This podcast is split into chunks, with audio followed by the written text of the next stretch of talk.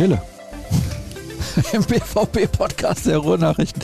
Cedric Gebhardt ist zu Gast und wir schicken einen ganz besonderen Gruß an den Kollegen Kevin Pino, der leider heute kurzfristig nicht mit dabei sein kann. Aber ich bin mir sicher, er ist bald wieder auf dem Weg der Besserung. Cedric ist bei mir. Erstmal schönen guten Tag. Guten Tag. Schnute hast du eben gesagt, ist ein schönes Wort.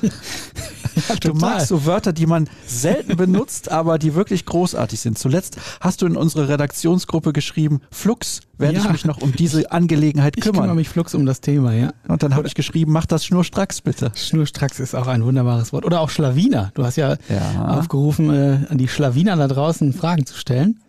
Ja, auch ein ganz tolles Wort. Übrigens fangen ja ganz viele mit Sch an, wie wir gerade merken. Außer Stimmt. Flux. Schlawiner Schnurstracks.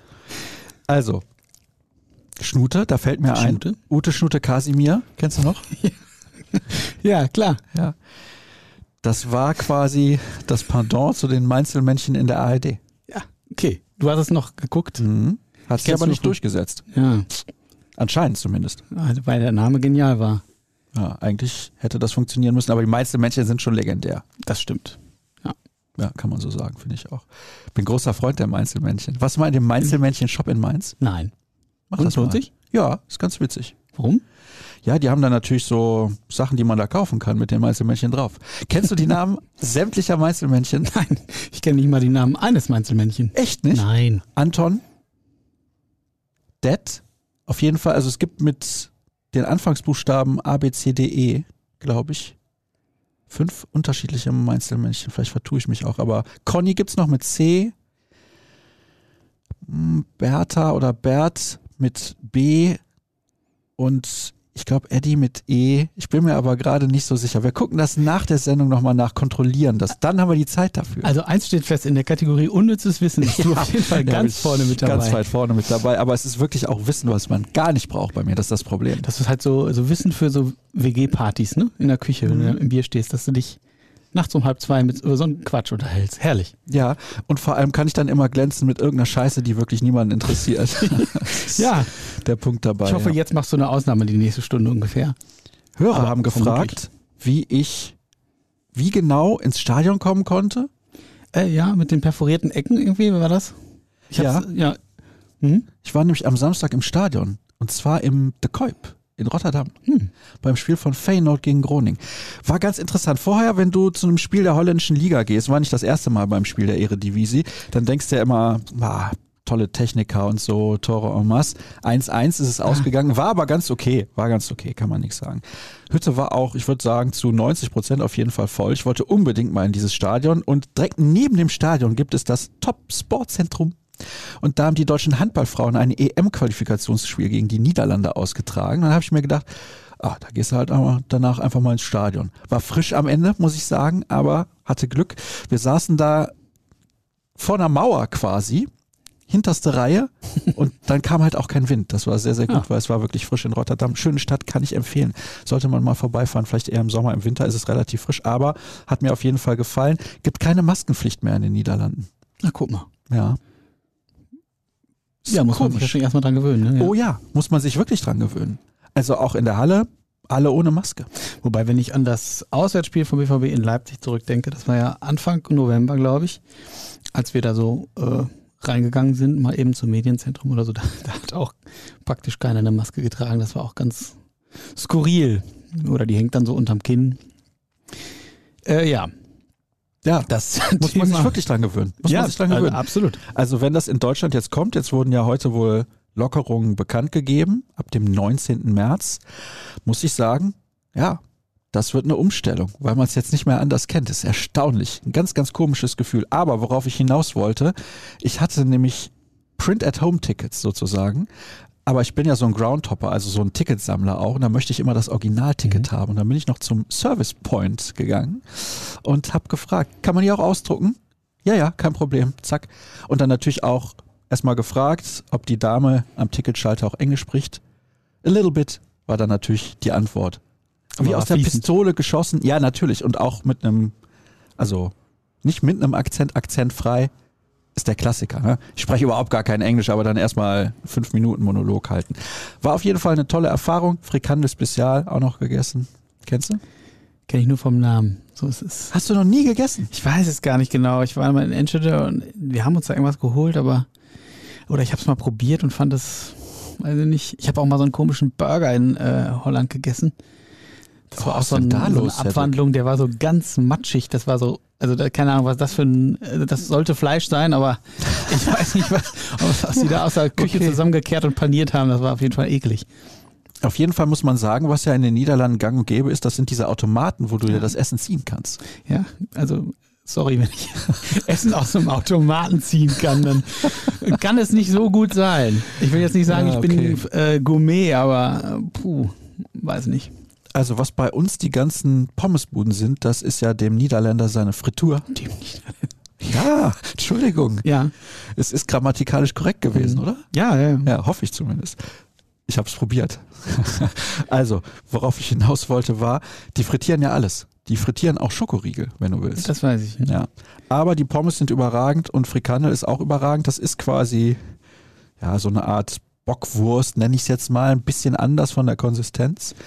Und dann gibt's da drüber so ein Curry-Ketchup. Ich nenne jetzt nicht die Marke, die in Deutschland jeder kauft, wenn er Curry-Ketchup kauft, aber wir alle wissen, welches ist die, mit dem grünen du, Deckel. Die kaufst du nicht beim Hela. Nein, Die kaufst auf du im Supermarkt. Nein, nein, auf gar keinen Fall. Würde ich nie beim Hela kaufen.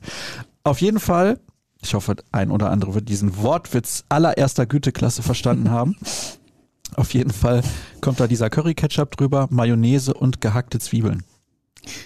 Ja. Magst du Curry-Ketchup, Mayonnaise und gehackte Zwiebeln? Ja, aber ob ich die Kombination mag, weiß ich nicht. Und dann noch mit so, ich mag auch keine Bockwurst. Ich bin da wirklich, Ah. ja, sorry. Cedric, Also wir müssen da mal, müssen da mal in uns gehen, beziehungsweise du in dich. Es gibt hier in dem Shopping Center direkt neben unserer Redaktion gibt es, gibt es auch, glaube ich, lecker Frittjes heißt das. ja, das kenne ich. Ja, die haben das auch. Aber da esse ich dann, die haben ja auch Kartoffelwaren. Isst du Frittjes? Frittjes. Ja. Frittjes, schwieriges Fress, Wort. Fress ich Frittjes. Ja, sehr gut. Wir fangen an mit Fußball. Ja, Komm. besser ist. Ja. Was haben wir denn für Themen überhaupt heute? Oh, reichlich, wenn ich die Hörerfragen richtig. Oh ja, wir gesehen haben sehr, habe. sehr viele Hörerfragen und das freut uns natürlich. Ich möchte mich nochmal sehr, sehr herzlich dafür bedanken. Einfach aus dem Grund, weil ich es nicht als selbstverständlich erachte. Jetzt war ja in dieser Woche eigentlich nichts los. Mehr oder weniger könnte man sagen, gibt es keine neuen Themen. Wieder über 40 Kommentare unter meinem Tweet. Vielen, vielen Dank dafür. Ich weiß das sehr, sehr zu schätzen. Und nochmal, das ist nicht selbstverständlich. Aber wir haben eine treue Hörergemeinde. Das freut uns natürlich sehr. Du fährst ja gleich zur U19. Lass uns nochmal über die U19 sprechen. Das haben wir zwar letzte Woche schon getan, aber du hast gesagt, diese Mannschaft macht dir auch sehr viel Spaß und da sprechen alle so offen mit dir. Das ist halt beim Nachwuchs noch ein bisschen was anderes als bei den Profis. Den Unterschied merkt man. Ja, absolut. Also du bist halt, ähm, also erstmal ist Mike Tulberg ein sehr, sehr zugänglicher Trainer, der auch wirklich ein Interesse daran hat, seine Ideen zu vermitteln, sehr offen ist. Natürlich sagt er auch nicht alles, äh, was du in der, in der Zeitung veröffentlichen kannst oder worüber du offen schreiben kannst, aber einfach auch sehr viel Hintergrundwissen äh, vermittelt. Und das ist einfach total angenehm. Auch die Spieler freuen sich noch. Äh, Das hat man ja eben häufig im Jugendbereich oder bei nicht so prominenten Mannschaften. Ich kann das auch ein Stück weit verstehen. Als Profi bist du halt so oft in der Öffentlichkeit und irgendwie äh, unterm Brennglas, dass du da eher äh, Priorität legst, darauf deine Ruhe zu haben. Das würde mir wahrscheinlich auch so gehen. Aber es ist einfach nett, in einer entspannten Atmosphäre einfach mal zu sprechen, sich auch ein bisschen menschlich kennenzulernen, äh, natürlich auch über das Fußballerische zu sprechen, ganz klar. Aber ähm, es ist allein schon ein Unterschied, ob du mit Menschen oder mit Fußballern nach dem Spiel sprichst. Die sind voller Adrenalin, die haben gerade die 90 Minuten äh, Intus oder ob du in einer entspannten Situation vorm Training sprichst. Alle haben ein bisschen Zeit, alle sind locker drauf, da kannst du dich ganz anders austauschen und kennenlernen. Und das äh, werde ich heute einmal mehr tun. Ich möchte da mal einen Vergleich heranziehen. Ich bin durchaus Basketball interessiert, kann man glaube ich so sagen. BBL, hm. NBA natürlich, aber was ich deutlich spannender finde, ist College Basketball. Warum? Weil die Spieler sich dort alle, also fast alle auf einem ähnlichen oder gleichen Niveau befinden, weil halt nur ein paar Jahre Altersunterschied dazwischen liegen. Also in der Regel gehen sie mit 18 aufs College und sind dann da, bis sie 22 sind, dann müssen sie ja zumindest sporttechnisch gesehen das College wieder verlassen, weil du darfst nur vier Jahre im College Sport treiben. Das heißt, ja, diese vier Jahre Altersunterschied gibt es, aber die Rookies, also die Neulinge, sind natürlich dann nicht so gut ausgebildet wie die, die als Senior sozusagen dann in ihrem letzten College-Jahr sind. Aber es ist gut anzusehen, weil sie natürlich generell alle eine gute Ausbildung haben. Sie sind sehr athletisch und sie beschäftigen sich gefühlt ja rund um die Uhr auch schon im College mit Basketball. Genauso ist das beim Spieler der U17 oder U19 von Borussia Dortmund. Deswegen sind diese Spiele meines Erachtens auch so ansehnlich, weil sie alle gegen Spieler spielen aus der gleichen Alterskategorie. Wie siehst du das denn? Ich weiß nicht, ob das ausschließlich damit zu tun hat. Ich glaube aber insgesamt ist der Fußball in der, diesen Altersklassen noch ein bisschen unbefangener. Du hast nicht diese taktischen Fesseln. Klar wollen die Trainer denen das auch vermitteln, weil das ja eben wichtig ist, äh, gerade auf dem Weg zum Profi, sich daran zu halten. Und die U19 kassiert ja im Verhältnis auch noch relativ viele Tore, weil sie so, vom BVB jetzt, weil sie so unglaublich offensiv stark ist und so offensiv ausgerichtet. Aber genau das macht auch so viel Spaß, wenn du die Spiele guckst, weil die anderen äh, Junioren-Bundesliga-Teams oder in der Youth League, die sind oftmals ähnlich gestrickt, ähm, weil es in den Ligen ja auch darum geht, die Spieler zu entwickeln. Im besten Fall in erster Linie sie zu entwickeln und danach steht das Ergebnis an zweiter Stelle. Und das heißt, eben losgelöst von diesen taktischen Fesseln erlebst du ganz oft zwei Mannschaften mit offenem Visier und das macht einfach richtig Spaß zuzugucken, zumal die ja dann auch noch wirklich kicken können. Das sind jetzt ja nicht dann zwei in allen ihren Kreisligatruppen, die da äh, aufeinander losgehen, sondern zwei, die wirklich einen Plan haben. Der BVB hat in der Regel den besseren Plan und natürlich eine ganz tolle, hochveranlagte Truppe. Also, das habe ich ja hier, glaube ich, auch schon mal thematisiert. Selbst unter den Maßstäben von Borussia Dortmund ist diese U19 ja außergewöhnlich. Die haben ja 15, 16 U-Nationalspieler. Das heißt, in der Regel sitzen da äh, Jugendnationalspieler auf der Bank. Das muss man sich mal vorstellen, die bei anderen Clubs sofort spielen würden. Ähm, und dieses Niveau siehst du halt auch. Ne? Da gibt es meistens keine Atempause und die feuern 90 Minuten. Das macht einfach richtig Spaß, sich das anzugucken. Warum ist das denn bei diesem Jahrgang so extrem, dass die so viele gute Spieler haben? Weil, das möchte ich kurz noch dazu erwähnen, die U17 in der B-Junioren-Bundesliga, die strauchelt ein bisschen. Das ist richtig. Ja, das ist eine gute Frage. Aber du hast ja, also hast, äh, hast es ja oft, dass es so Wellenbewegungen gibt, dass du einfach ein, zwei Jahrgänge hast, die außergewöhnlich gut sind und dann kommen eben ein, zwei Jahrgänge, die nicht so gut sind. Anders kann ich mir das jetzt erstmal nicht erklären. Man wird jetzt natürlich sehen können in den nächsten ein, zwei Jahren, äh, wie entwickeln sich die Spieler aus der U17. Manchmal brauchen die auch noch ein, zwei Jahre, um dann wirklich den nächsten entscheidenden Entwicklungsschritt zu machen.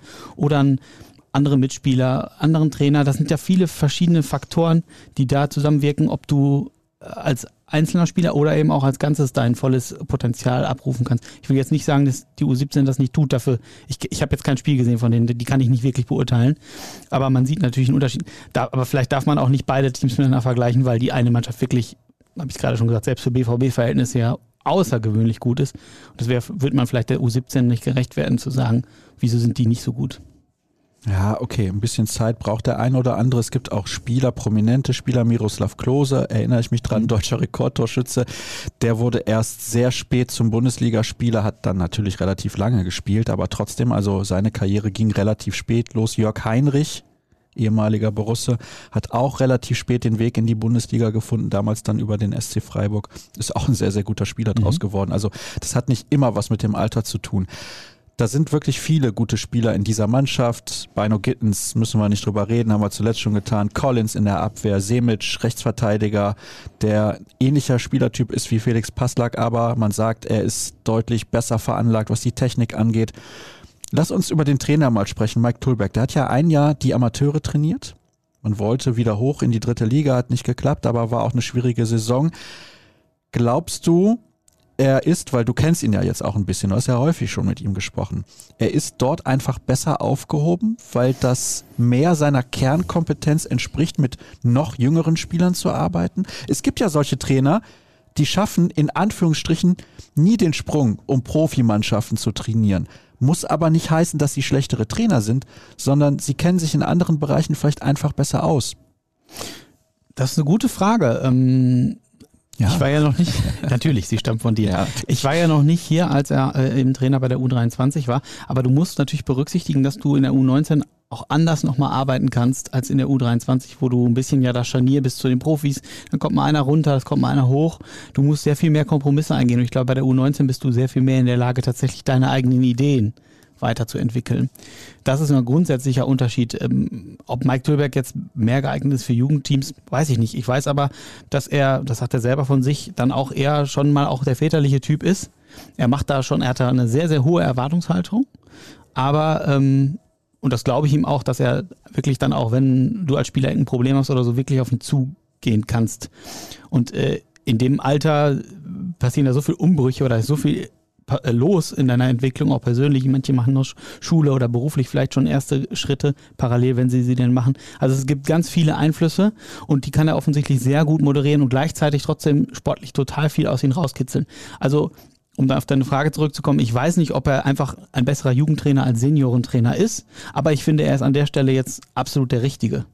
Und äh, Lars Regner hat das auch gesagt, in der Corona-Pandemie hätte man ja auch sagen können, komm, wir bespaßen die Jungs ein, zwei Mal äh, die Woche, aber äh, Mike Tüllberg hat die richtig rangenommen, sowohl im Training als auch in Freundschaftsspielen. Auch als es um nichts geht, hat er, hat er gesagt, ja, denn du musst die Jungs auch in solchen Spielen nach Möglichkeit immer an ihre Grenzen bringen, weil wenn du irgendwann lernst, du läufst nur mit 90 Prozent rum und das reicht, dann bist du, wenn es mal darauf ankommt, 100 oder mehr als 100 Prozent zu geben, nicht in der Lage, den Schalter umzulegen. Und das finde ich sehr schlüssig. Und er hat dann, also er hat auch, äh, zwar auch damals unsere Schlagzeile, ich gebe mich selten mit 99,9 Prozent zufrieden. Und so ist er als Typ auch. Der ist ja an der Seitenlinie auch permanent in Aktion. Du hörst den immer viel.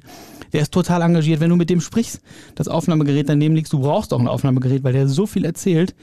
Äh, also das war schon mal meine ersten Begegnung, das war sofort Feuer. Also der hat einen Redeanteil, der hat unheimlich viel Input, den er vermittelt, auf eine sehr angenehme Art und Weise, finde ich. Ist gleichzeitig total offener Typ. Ähm, kann mich mir, also wenn ich Spieler unter ihm wäre, ich würde ihm folgen, weil er einfach eine coole Art hat, mit Menschen umzugehen. Und gleichzeitig äh, merkst du auch, er hat richtig was auf dem Kasten als Trainer und ja, das ist natürlich eine super Kombination, um so jemandem äh, zu folgen und der, um eben Spielern zu entwickeln. Wenn du jetzt sagst, er ist so ein väterlicher Typ, dann mhm. ist er eigentlich für den Jugendbereich wie gemacht. Du hast jetzt auch die Unterschiede angesprochen zu U23. Da werden Spieler dann mal hochgeschickt zu den Profis, weil sie da aushelfen müssen, weil es da Verletzte gibt. Oder ein Spieler der Profis, wie jetzt zuletzt Sagadu, hilft bei den Amateuren aus, damit er Spielpraxis bekommt. Ja, das ist immer schwierig. Sehr viele Kompromisse. Enrico Maaßen macht das mit dieser Mannschaft sehr, sehr gut. Sie haben mit dem Abstiegskampf nichts zu tun als Aufsteiger. Alles wunderbar. Und ich glaube, dass es dem BVB insgesamt sehr gut tut, dass es eine Mannschaft in der dritten Liga gibt, weil sie da die Spieler besser auch ans Profitum heranführen können, die jungen Spieler. Das ist ja auch eine super Perspektive. Beispielsweise wie Bradley Fink das jetzt macht, beziehungsweise machen darf. Er kann jetzt bei der U23 Spielpraxis sammeln auf höherem Niveau als in der U19, kann aber in der U19 jetzt in der Youth League League noch einen Titel holen. Im Pokal sind sie ja auch noch mit dabei. In der Meisterschaft sowieso der große Favorit auf den Titel, auch bundesweit, oder? Also ich meine, wenn ja. diese Mannschaft nicht der große Favorit ist, welche sonst? Ja, ich, ich muss jetzt gestehen, ich weiß nicht, wie es in den anderen Staffeln aussieht. Im Halbfinale würden sie ja gegen Leverkusen spielen. Sie haben ja gezeigt, dass sie sich da durchsetzen können. Also wenn sie, muss ja Erster oder Zweiter in der Weststaffel werden, um in die in diese Viererrunde, um die deutsche Meisterschaft zu kommen. Ähm, aber ja, mit der Veranlagung definitiv sind sie der, der Top-Favorit. Aber genau das ist natürlich der Punkt. Du musst halt trotzdem immer wieder den eigenen Ansprüchen auch gerecht werden und die anderen können halt auch kicken, sonst würden sie nicht äh, dann auch da in dieser Runde äh, stehen. Auch Leverkusen ist ja eine starke Mannschaft, da gibt es kein Vertun. Also erst die Arbeit und dann hoffentlich den Titel. Ja. Und noch ein kurz ja. ein Wort noch zu Enrico Maaßen. Ich glaube, dass der auch tatsächlich an der U23 genau der richtige ist. Du hast gerade gesagt, er muss sehr viel Kompromisse eingehen. Und tatsächlich, das muss er. Und das beeinträchtigt natürlich auch seine Arbeit. Ähm, aber er ist zum Beispiel ein, Trainer, der super die Spieler da abholt, wo sie steht, äh, wo sie stehen und dann weiterentwickelt. Und genau an der Stelle U23 ist das ja genau das Richtige. Weil der eine braucht noch ein bisschen mehr Förderung, der andere braucht ein bisschen mehr gefordert, äh, gefordert zu werden. Und ähm, es sind ja völlig unterschiedliche Typen mit unterschiedlichen Veranlagungen, auch mit unterschiedlicher Perspektive, das muss man ja klar sagen. Für manche wird es nicht weitergehen als dritte Liga, für andere wird es vielleicht in die zweite Liga. Es sind ja keine schlechten Fußballer, nicht, dass wir uns da missverstehen. Ne? Das sind Profifußballer, die richtig gut was am Ball können. Aber genau das alles auszubalancieren und gleichzeitig jede Woche äh, Rücksicht nehmend auf die Profibelange und was sonst noch alles irgendwie mit rein äh, spielt, jede Woche eine Mannschaft auf den Platz zu stellen, die eine Identifikation hat mit, für sich als Mannschaft und mit dem Verein und das schafft die Mannschaft und gleichzeitig in der Regel auch ansehnlichen Fußball spielt, das muss man erstmal schaffen. Und ich würde, er macht da auch absolut gute Arbeit.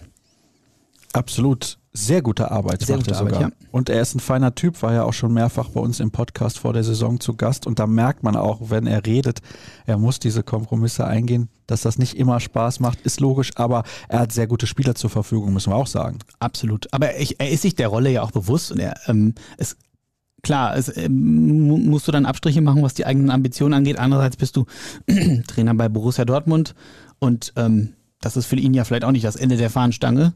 Der versteht ja super viel vom Fußball. Ist ja Wahnsinn, wenn du dich mit dem mal kurz, äh, wenn du den kurz antippst, was der dann, da musst du erstmal selber die Gedanken sortieren, weil der so viel, auch er so viel Input vermittelt. Und das ist schon richtig, richtig gut.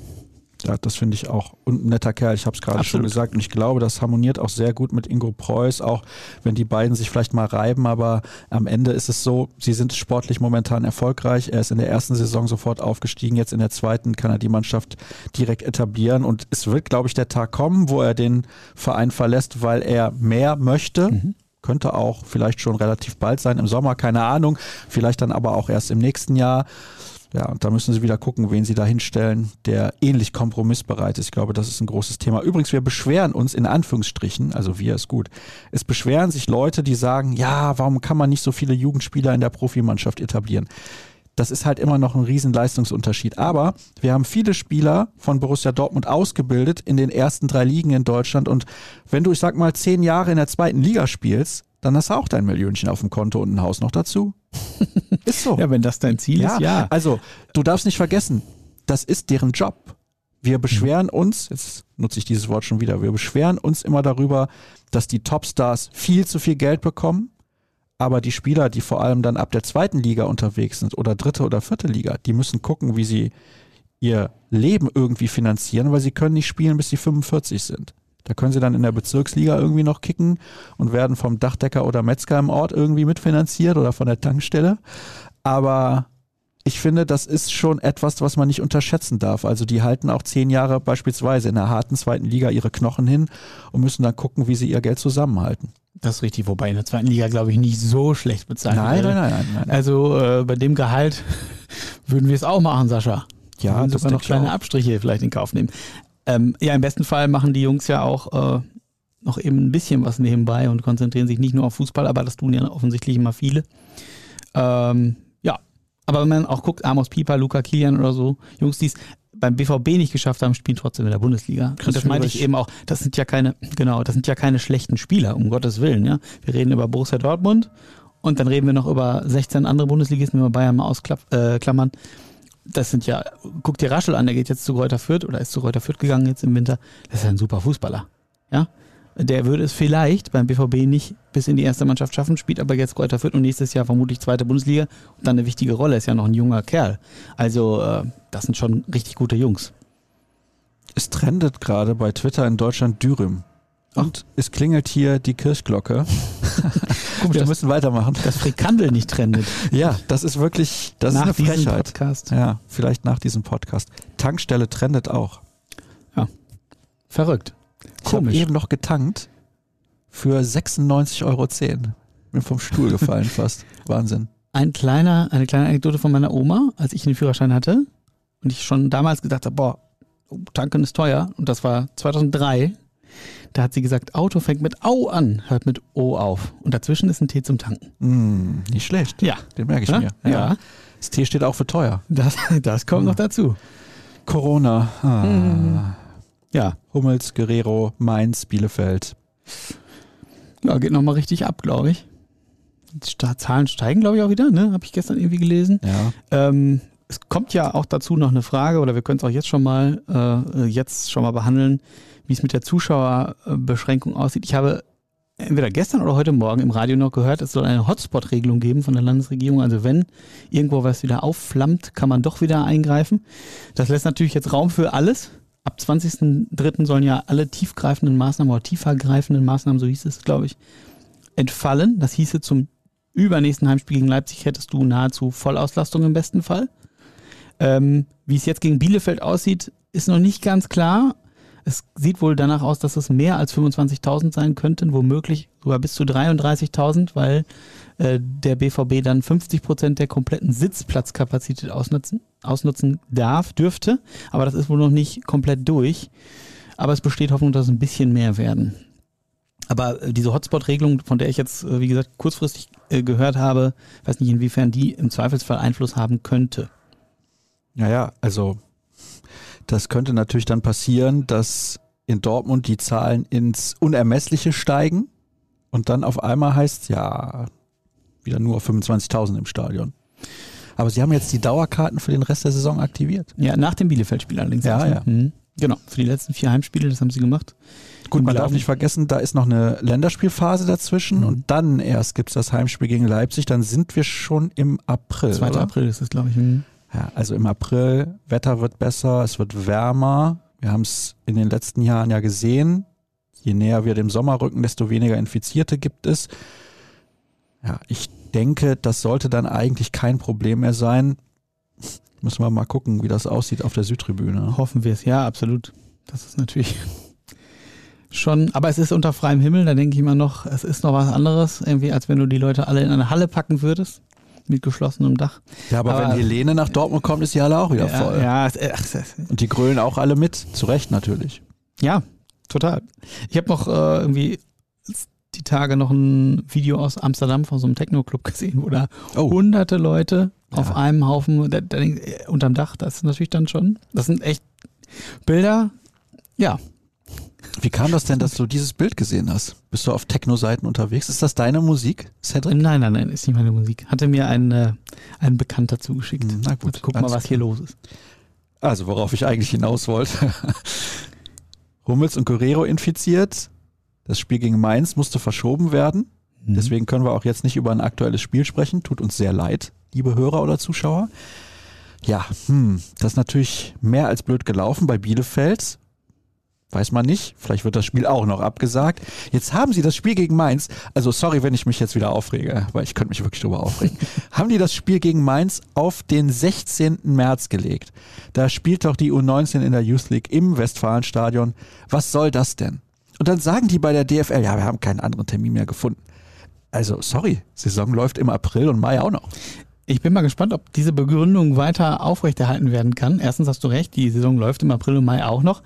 Und wenn wir wirklich mal davon ausgehen, also bei Mainz äh, waren es ja wirklich, ja, ich sag mal zwei Drittel der gesamten Mannschaft betroffen. Die sind ja nicht von heute auf morgen alle wieder fit. Ich bin mal sehr gespannt, ob das Spiel tatsächlich stattfinden kann. Und auch gegen Bielefeld. Du hörst dann zwar, ja, sind eher der Trainer und Betreuerstab, aber die haben doch alle Kontakt jeden Tag. Ja, natürlich. Ob sich das nicht auch auf den, wenn dann brauchen die ersten zwei Spieler, wenn da nicht gerade irgendwie eine zweitägige Pause ist, wo die sich nicht sehen, hast du sofort die Infektionsketten weitergetragen. Also mal schauen, ob, ob die äh, DFL das dann so aufrechterhält, weil ich glaube, das wird nicht der letzte Fall sein, gerade jetzt mit den nochmal, doch nochmal ansteigenden Zahlen. Mich regt das auf, Cedric. Ja, total. Es ist auch wirklich bitter für den BVB, hat es äh, ja auch gesagt, das gerade dann jetzt mit der Youth League kollidiert, die ja jetzt das Spiel nach vorne verlegt haben, also um 16.30 Uhr. Ist doch scheiße. Das ist total Käse. Zumal du ja im besten Fall, die haben schon die Hoffnung, dass da irgendwie 10.000 Leute ins Stadion kommen. Ne? Das wäre natürlich ein Highlight für diese junge Mannschaft. Und natürlich auch, äh, also Dortmund hat noch nie im, äh, im äh, Viertelfinale der Youth League gestanden gegen und dann noch gegen Atletico Madrid. Das heißt, du hast ein echtes, richtiges, äh, richtiges Highlight. Das, ja, kotzt mich an. Das ist echt, das ist echt schade. Aber vielleicht klappt es ja trotzdem, dass genug Leute kommen. ist schon wieder zu nett von dir. ja, Was soll ich denn ich sagen? muss mich jetzt darüber aufregen. Du stimmst mir ja zu, mhm. regst dich aber nicht ganz so auf wie ich. Ja. Es nervt mich, weil die Jungs tolle Leistungen gebracht haben. Wir haben eingangs lange über die U19 gesprochen und haben gesagt, die macht viel Spaß und da sollte man mal hingehen und 18:30 ja, ich hätte es vielleicht ja sogar tatsächlich später angesetzt, geht aber nicht, weil Champions League stattfindet am gleichen Abend und dann sagt die UEFA, hm, die Spiele dürfen nicht parallel stattfinden. Okay. Trotzdem 18:30, vielleicht wären 15, 20.000 gekommen, weil natürlich auch die Tickets deutlich günstiger sind als bei den Profis. Hoffe ich zumindest, dass es so ist. Jedenfalls, ja, ich bleibe auch dabei. Das Spiel gegen Mainz wird eher nicht stattfinden. Nächste Woche. Kann ich mir nicht vorstellen.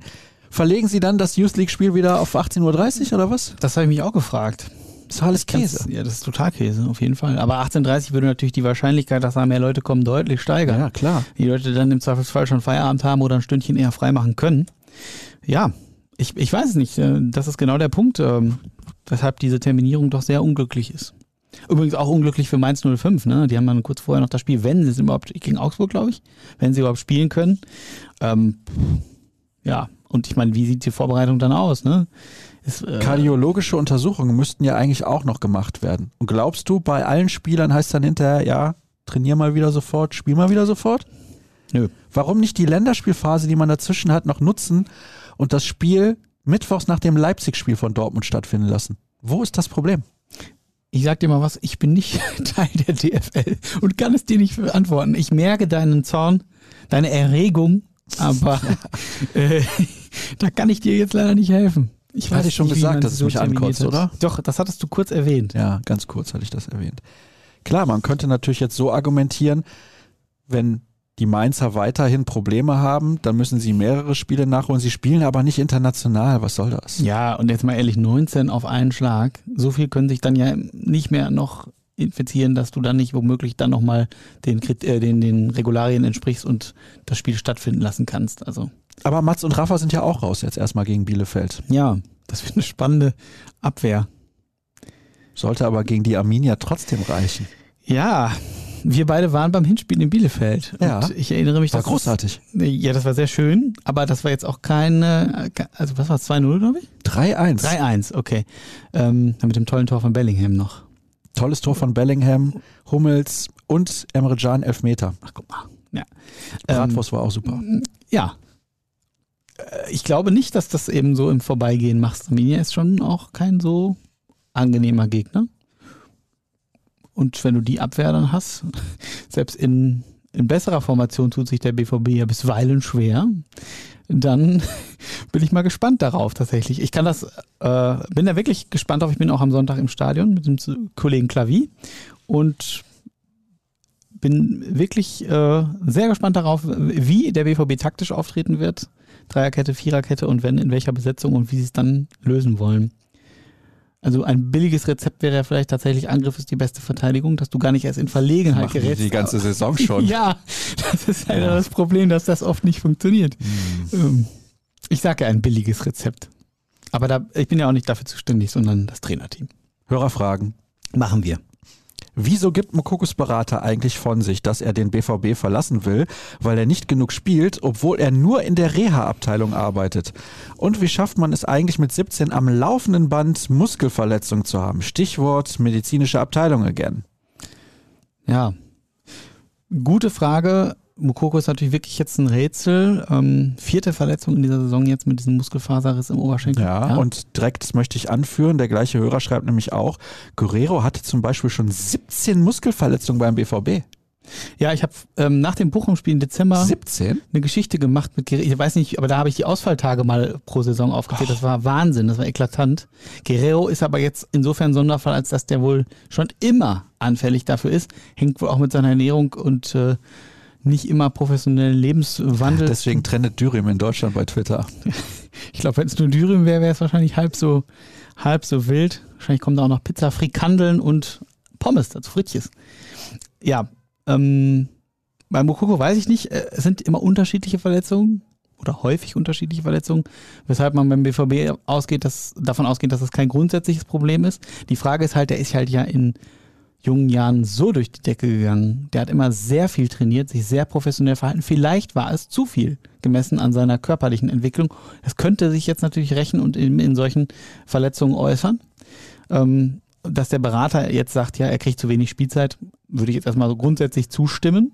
Man hat ja schon sich ein paar Mal gefragt, "Ja, warum bringt Rose nicht den Mokoko mal eher? Allerdings muss man auch sagen, wenn er gespielt hat, war er jetzt nicht so doll.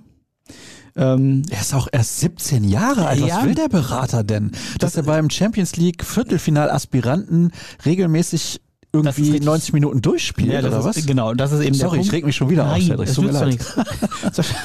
Und man muss halt sagen, er war irgendwie seit er Profi ist noch nie mehr als drei Monate am Stück fit. Das heißt, als Trainer äh, musst du all das ja berücksichtigen. Dann weiß ich nicht genau, wie sein Verhältnis zu Rose ist. Funktioniert das so gut zusammen? Also der Berater muss natürlich die Interessen von Mokoko vertreten. Der Berater, Die Frage Entschuldigung, der Berater kann da einfach mal die Schnauze halten. Sorry, wenn ich es wieder so deutlich ausdrücke. Ich wollt- aber mach's doch bitte intern. Ich wollte gerade diplomatisch sagen, die Frage ist, äh, inwiefern er damit mit solchen öffentlichen Äußerungen die Interessen Mokokos wirklich berücksichtigt. Ähm, ja, Reg mich hier nur auf. ich merke schon. Ich brauch gleich ich bin Mittagessen, heute sonst mit dem das falschen. Bein aufgestanden. Nein, ich verstehe das halt einfach nicht. Ein Berater sollte beraten. Und deswegen heißt es in den USA Players Agent. Da ist ganz klar, worum es geht. Business. Mhm. Aber die heißen Berater. Und wenn sie Berater sein wollen, dann sollen sie sich auch wie Berater verhalten. Ist nicht nur im Fußball so. Nochmal, der Junge ist 17 Jahre alt. Der hat im Jugendbereich alles in Grund und Boden geschossen, unfassbare Quoten, ein Tor nach dem anderen. Alles super. Er war seinen Mitspielern immer voraus, muss man auch sagen. Ein überragendes Talent. Seniorenbereich oder Erwachsenenbereich ist ein anderes Kaliber. Andere Spieler, gegen die du spielst. Er hat natürlich schon gezeigt, dass er mithalten kann. Aber er ist jetzt nicht besser als Erling Haaland ist er sowieso nicht, aber ich weiß nicht, was die Erwartungshaltung da ist. Und dann kann man, glaube ich, hingehen zum BVB und sagen, pass mal auf, welche Möglichkeiten haben wir mit diesem Spieler in den nächsten Jahren? Und ich hatte es ja eben schon gesagt, dass die U23 in der dritten Liga spielt, ist eine super Sache. Dann soll er dort in der nächsten Saison viel Spielpraxis sammeln. Vielleicht zusammen mit Bradley Fink. Ja, dann haben sie dort zwei Spieler, dann haben sie noch einen etwas erfahreneren vielleicht als Torjäger da. Und dann sind sie doch dort in der U23 auch sehr gut aufgestellt die können Spielpraxis sammeln und dann ist das, glaube ich, für den Jungen das richtige Niveau. Ich weiß nicht, dann soll er regelmäßig mit der Bundesligamannschaft trainieren, das glaube ich gut. Training auf höherem Niveau natürlich als in der U23. Dann soll er in der U23 spielen, weil ich glaube, ihn jetzt auch wieder mit 17 aus seinem Umfeld rauszuholen, das wäre auch so saudämlich. Du hast doch jetzt im eigenen Verein mit dieser Drittligamannschaft tolle Möglichkeiten. Keine Ahnung. Ja, tut mir leid, Cedric, tut mir leid. nee, da ich sehe es ja an deinem Blick. Ja, du hast ja jetzt, nö, ich stimme dir dazu. Also ja. ähm, ich fände jetzt auch, es ist ja irgendwie auch angeklungen, ähm, ob, ob man ihn ausleihen soll. Ich glaube, man würde, du hast es gerade angesprochen, ihn aus seinem Umfeld reißen und ihm damit keinen Gefallen tun. Ich glaube auch der BVB würde sich keinen Gefallen tun, wenn er diese Option wählen würde. Jetzt überleg mal, der zündet woanders. Dann sagen doch alle, wie, wie konntet ihr so einen abgeben? Und dass er eine Granate ist, hat er ja gezeigt. Und jetzt muss man ihm vielleicht wirklich mal zugestehen, 17 Jahre alt, der braucht mal ein, zwei Jahre, um auch diese physischen Anforderungen, äh, denen auch zu, gerecht zu werden und sich weiterzuentwickeln. Und dann kann man es immer noch weiter beurteilen. Und ob er dann in der dritten Liga spielt oder eher bei den Profis, muss man gucken. Ich weiß nicht, ob dritte Liga so seinem Selbstverständnis entspricht. Ich weiß nicht, ob, also von ihm gesprochen, nicht vom Berater, das scheint das nicht der Fall zu sein. Aber ähm, kann ich auch verstehen, wenn du so viel, ja, wenn du mit so sieben Meilenstiefeln durch die Welt spazierst und dann plötzlich äh, so ein Widerstand kommt. Damit musst du erstmal umzugehen, äh, umgehen lernen. Ja, aber die dritte Liga ist ja jetzt, haben wir eben schon gesagt, durchaus eine Profiliga und vielleicht ist es tatsächlich sinnvoll, ihn über so eine Mischung da aus dritter Liga und Profis, dritte Liga ist ja eine physisch sehr robuste Liga, auch das ist vielleicht ein wichtiger Aspekt für ihn, da noch ein bisschen zuzulernen, ihn über diese Kombination tatsächlich weiter ranzuführen. Einmal tief durchatmen, Cedric. So, Wieso? Ich habe doch lange, nee. so lange war ich gar nicht in der Antwort. Nein, nein, ich meine, ich muss mich beruhigen. Hm. So, hier wird natürlich wieder nach den Transfers gefragt. Da gucke ich mal, damit ich sehr viele unterschiedliche Hörerfragen mit reinnehme, ob ich da gleich noch weitere zu diesem Thema finde. Zuschauerbegrenzungen in NRW haben wir eben schon was zugesagt. Was haltet ihr eigentlich von den 09 Trikots, die die Jury für das Design-Ding, nee, Design das Ding Design das Ding heißt Design es eigentlich, mhm. ausgewählt hat. Und welches ist euer Favorit? Es hätte bessere gegeben. Mein persönlicher Favorit ist aber eindeutig das Borsigplatz-Trikot. Das ist interessant. Ich weiß jetzt gar nicht, ob ich mich dazu äußern soll. Ich will den Abstimmungsprozess gar nicht beeinflussen. Machen wir das? Äußern wir uns, was unser Favorit ist? Ja, kannst du auch machen, natürlich. Hm. Ich gehe mal, geh mal ein bisschen War dein Favorit überhaupt mit dabei? Äh, boah, ich habe ja, es waren ja über 15.000 Einsendungen. Ich habe dazu jetzt die Hast Tage. nicht alle gesehen, ne? Ich habe die nicht alle gesehen. ähm, es wurde ja in einem mehrstufigen Prozess dann runtergebrochen äh, auf am Ende 150 und da haben die, die Jury sich nochmal vier, fünf Stunden drüber gebeugt. Ähm, es ist klar, dass man äh, natürlich, wie willst du von neun Finalisten aus, äh, aus 15.000, wie willst du es da allen äh, recht machen und allen gerecht werden? Ähm, dass da jetzt der eine oder andere denkt, da sind die Besten ja gar nicht dabei, liegt, glaube ich, in der Natur der Sache. Ich finde trotzdem eine super Aktion, weil du die Leute einfach mit, die Fans mitnimmst. Ähm, und wenn ich mir die Entwürfe angucke, dann gefallen die mir nicht alle optisch, aber in jeder steckt halt, hinter jedem Entwurf steckt halt auch eine richtig coole Idee, finde ich. Äh, das kann man sich ja auf der, auf der Website auch angucken, was sich die einzelnen Designer dazu äh, überlegt haben. Ein Beispiel, Optisch gefällt es mir nicht so gut, aber es gibt ein Trikot, was diese, hat so eine Soundkurve abgebildet. Das ist der Gesang der Südtribüne, die rufen, auf geht's Dortmund, kämpfen und siegen. Das hat er aufgenommen oder irgendwie, keine Ahnung, wie man das macht technisch und hat diese, diese Soundkurve auf dem Trikot abgebildet. Ey, die Idee ist doch mega. Finde ich auch. Die ist super, die Idee. Dafür und das habe ich halt abgestimmt. Weißt du warum? Tatsächlich für die ja, abgestimmt? Weil Moritz R. kommt aus Soling. du alter Lokalpatriot. ich finde es aber auch ganz cool. Also mir ist es ein bisschen zu groß, die Soundkurve. Ich fände es kleiner besser aber es ist mal was komplett anderes und Neon wie in den 90ern. Ja, ich persönlich mag das Neon nicht so, deswegen würde ich das Ding zum Beispiel nicht wählen. Aber die Idee, die dahinter steckt, ist ja wirklich super. Und ich finde, so hat jedes Trikot wirklich eine richtig toll, tolle Ansätze. Vieles geht ja um äh, Thema Identifikation. Es gibt, glaube ich, zwei mit, ne, mit, dem, mit der Stadtkarte oder Stadtwappen. Es gibt eins, wo sogar die Stadtfarben so ganz, ganz, ganz leicht, man muss da ja zwei, dreimal hingucken. Rot und Weiß äh, sind die, also die Stadtfarben sind mit eingearbeitet, finde ich auch schön. Den Borsigplatz zum Beispiel finde ich auch cool, wenn du von allen Ecken kommst. Es gibt was mit Kohleanstrich, um die Betonung der Region, Revier, Ruhrgebiet. Also es sind viele tolle Sachen dabei und ich finde, ähm, ist grundsätzlich eine ganz, ganz klasse Aktion, ähm, weil die Leute sich einfach wiedererkennen und Trikot von Fans für Fans finde ich super und man sieht an den neuen Entwürfen, äh, im Prinzip könntest du wahrscheinlich alle neuen auflegen. Ich hatte auch mit Tobias Westerfeller ausgesprochen, aus der Fanabteilung, der in der Jury sitzt und der hat gesagt, eigentlich müsste Puma jetzt ähm, Ideen für 50 Jahre haben, so viele gute Entwürfe wieder reingekommen sind. Und er sagte, selbst von seinen persönlichen Favoriten haben es nicht äh, alle geschafft in diese neuen, weil das natürlich ein demokratischer Prozess ist. Du musst viele unterschiedliche Interessen berücksichtigen, auch die Ideen, die dahinter stecken. Und äh, eins ist ja auch irgendwie aus, aus Mexiko eingereicht worden. Aus 100 Ländern sind verschiedene, äh, eins ist im Finale aus Mexiko, so aus 100 Ländern wurden Sachen eingereicht. Das zeigt ja, dass offensichtlich viele Leute sich angesprochen fühlen von dieser Aktion.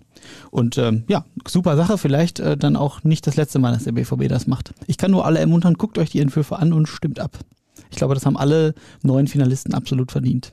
Das finde ich auch. Ich glaube, dass sehr, sehr viele Stimmen eingehen werden. Da habe ich überhaupt gar keine Zweifel. Ja. Es waren schon über 37.000 in der letzten Woche, glaube ich. Ja, da werden noch viel, viel mehr kommen. Also ist das so, dass nur die Mitglieder abstimmen dürfen? Nee, du musst einen BVB-Account haben über ah, die Website. Gut. Alles klar. Also ich habe ja schon abgestimmt, war mir aber nicht sicher, ob man jetzt Mitglied sein muss oder nicht. Aber Bist du Mitglied? Ich bin Mitglied, ja. Ah. Tatsächlich, ja. Ich glaube, dass das Ding von Moritz aus Soling gewinnen wird. du pusht hier doch. Weißt weil, du warum? Weil, weil, nee, warum? Das Neon-Trikot jetzt kam schon extrem gut an, obwohl das Vereinslogo fehlte, eigentlich.